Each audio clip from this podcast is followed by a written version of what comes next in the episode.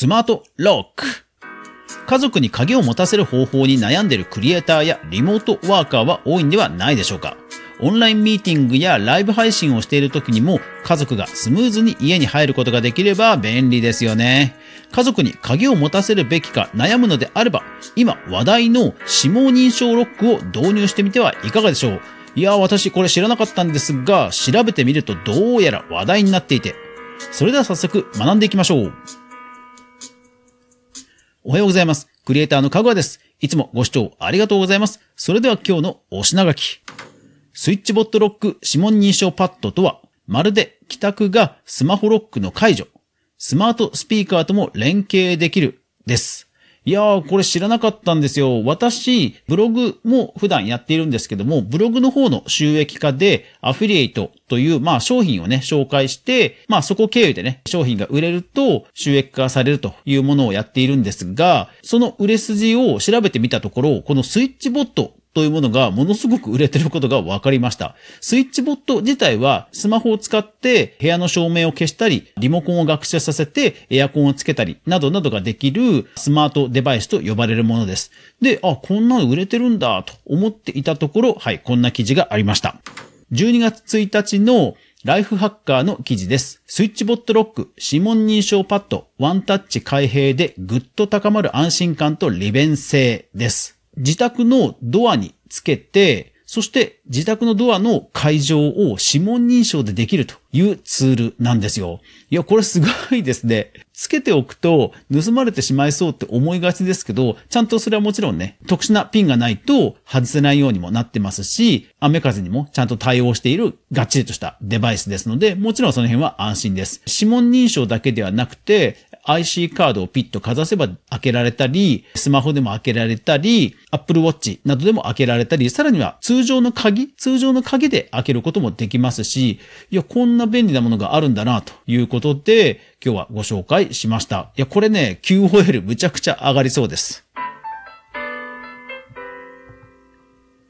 スイッチボット指紋認証パッドをもう少し詳しく紹介していきましょう。スイッチボット指紋認証パッドは、スイッチボットロックというそもそもスマートフォンで家の施錠ができるデバイスのオプションの機器です。で、大きさはですね、こう、スニッカーズとか、よく大豆バーとかあるじゃないですか。だいたいあのぐらいのサイズ感で縦長なんですよ。で、そこに1から0までの10個の数字ボタンがあって、施錠ボタンと確定ボタン、そして指紋認証のタッチパッドエリアがあると。いう感じで、非常にこうコンパクトなサイズ感です。鍵の横にペタッと貼ってあっても、まあそんなに、まあそれほどデザインを損なうことはないんじゃないかなと思います。暗証番号でもちろん開けることもできますので、本当にこう部屋の中に鍵を忘れたまま、例えばオートロックされてしまって 困ったっていうことももちろん防げます。私もね、あの出張行った時、カードキーを置きっぱなしにして、ホテルのね、部屋を出てしまって、ロックされてしまったということが何回かありましたけど、もちろんそういうことがあっても大丈夫です。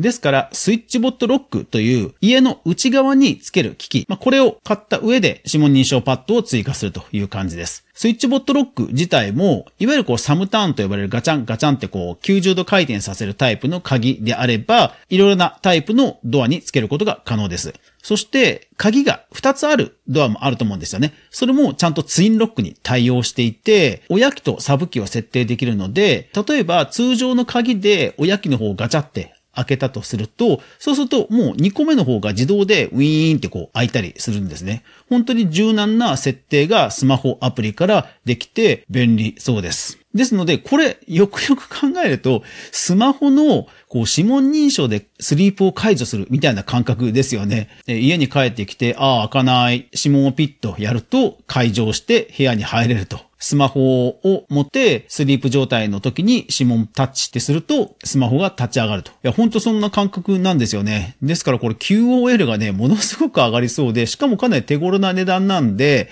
これ皆さんお気に入りに入れといて、Amazon のセールとかの時にこれ買うのがいいんじゃないかなというふうに思います。こういったスマートデバイスなんですけども、スイッチボット指紋認証パッド、私はまだ買っていないんですが、実は我が家にもそういうスマートデバイスがあります。それが e リモートというデバイスです。スマホのアプリで連携して、外出先から自宅のリモコン操作ができるというものです。私は鳥さんの部屋にそのデバイスを置いて、外出先から時間になったら部屋の電気を消して暗くすると。鳥さんのお休み時間をね、ちゃんと毎日守ると。いうために導入して使っています。外出先でもちゃんと鳥さんのお休み時間を設定できますんで、本当に便利です。あの、実は鳥というのは、ちゃんと朝起きて夜寝る時間を決めないと、結構ね、こう発情してしまって、発情が今度体調不良を引き起こすということが実は結構起きて、室温管理もものすごく大変なんですけど、実はその明るくしたり暗くしたりするのも意外と手間がかかるので、ただそういう時に外出先からスマートデバイスで部屋の照明をオンオフできるので、本当にね、役立っています。ですので、このスマートデバイス調べてますと、部屋の照明をつけたり消したりですとか、エアコンをつけたり消したりなどももちろんのことを、最近はですね、こうカーテンの開け閉めですね。カーテンの開け閉め、レールのとこにくっつけて、ローラーがついていて、開け閉めも連動するですとか、調べるとですね、本当にいっぱいいろんなこうデバイスがあるんですよ。私のブログ経営でも本当に売れていて、たまたままあ年末で今年の分調べてみようかなと思っていたら、思いのほか売れていてびっくりして、いや、これもっと早くブログでレビューなど紹介すればよかったなとちょっと後悔してるぐらい、実はものすごく流行っているデバイスです。ですので皆さんも生活の QOL、そして新年に向けて何か新しいことを始めたいという方は、スイッチボットで調べてみて、皆さんのライフスタイルに合うものがあれば、ぜひ導入してみるのはいかがでしょうか。概要欄にリンクを載せておきますので、ぜひそこから購入していただくと私も嬉しいですので、どうぞよろしくお願いいたします。クリエイターエコノミーニュースでは、かぐわが毎日クリエイターエコノミーに関するニュースをブックマークしていく中で、心揺さぶられたものをご紹介しています。毎日の収録配信、週に1回の無料のニュースレター、2つの媒体で紹介しています。また、週末は音声配信に関してのニュースまとめをお届けしています。ぜひ楽しみにしていてください。いやー皆さん、週末ですね。えー、楽しい週末をお過ごしください。それでは皆さん、いってらっしゃい。